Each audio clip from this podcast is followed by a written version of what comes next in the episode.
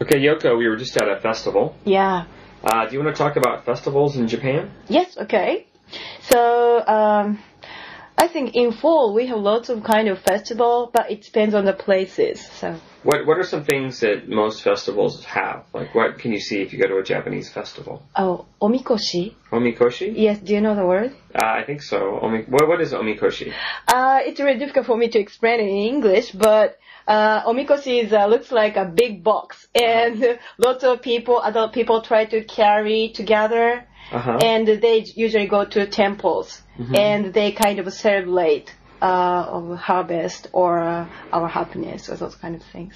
Okay. Have Yeah. you ever carried the omikoshi? Uh, you know, I'm not strong guy, so I've never tried it. Okay. Yeah.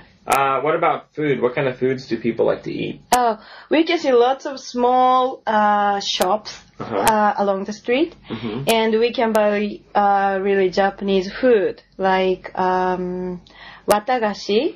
hmm Uh, it's really sweet candy, but it like it looks like uh, how do you say that? I don't know. I don't know. I don't know either. Oh. Uh, white small stuff. White small stuff. Yeah. Okay. Sorry, you should see it.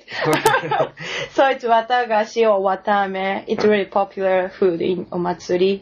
And we can see okonomiyaki. Uh huh. Yeah.